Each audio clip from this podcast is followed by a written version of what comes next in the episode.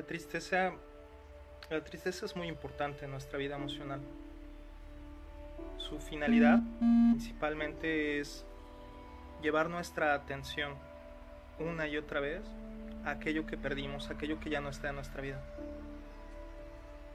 La tristeza tiene eso, esta fuerza que nos lleva a voltear a ver el hueco, el vacío, la pérdida, aquello de lo cual tenemos que hacer un duelo.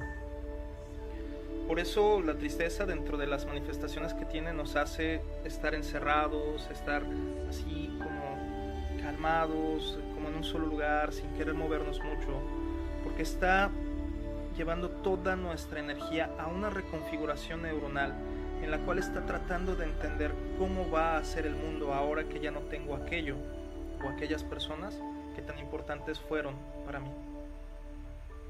Es tal el cambio y va a ser mucho más fuerte y mucho más profunda entre más recuerdos, entre más zonas de mi cerebro estén asociadas a esa persona o a esa cosa que perdí. Y voy a necesitar una y otra vez estar recordándome a mí mismo que esa persona ya no está, que esa cosa ya no está.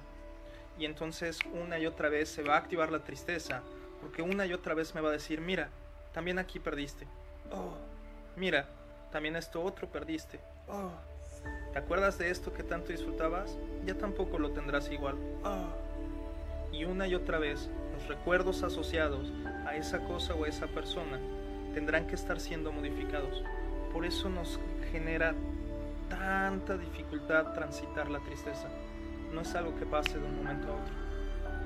Es tanto el dolor, además, que nuestro sistema nervioso central se pone en vigilancia y cree que entonces cualquier cosa, cualquier persona va a volver a hacer que pierda algo más.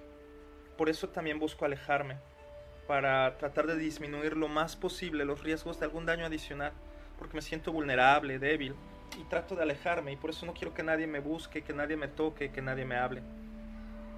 Tiene todo un tema la tristeza, y está buscando protegerme, y está buscando que yo valore lo que está haciendo ahí. ¿Qué puedo hacer ante la tristeza? Dos cosas principalmente. La primera que te sugiero es, acéptala. Acéptala como una emoción tuya, dolorosa, sí.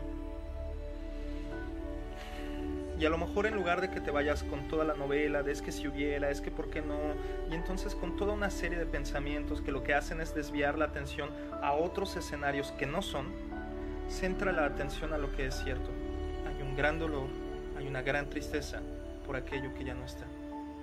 Y centra tu atención con amorosa atención hacia ese dolor por lo que ya no está. Atiende tus emociones de manera compasiva. Y dos, busca tus redes de apoyo para escribirles. A lo mejor les puedes escribir, quiero decirte que estoy triste, no me preguntes más, solo quiero saber que cuento contigo. Y ojalá y esa persona pueda entenderlo y recordarte que cuentas con ella. A lo mejor no quieres el abrazo, a lo mejor sí, y si sí lo quieres, pídelo, disfrútalo, gózalo, apapáchate, encónchate en él. Pero si no lo quieres, por lo menos date la oportunidad de pedirle que te toque a lo mejor solo el pecho y que solo deje la mano ahí. O que solo toque su pierna y solo dejar la mano ahí. A lo mejor no quieres un contacto tan íntimo porque duele, duele la tristeza, duele el vacío. Pero por lo menos permite que tus neuronas a nivel de la piel, que todas tus células se sepan acompañadas por otro mamífero de tu manada por alguien a quien amas, por alguien que te importa, por alguien a quien le importas. No es algo que va a pasar de un momento a otro.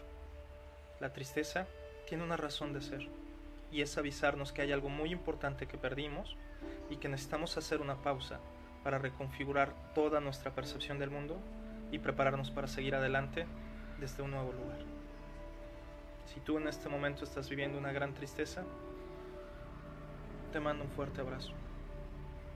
Espero que encuentres pronta resignación y que te trates con mucho amor en este momento tan fuerte.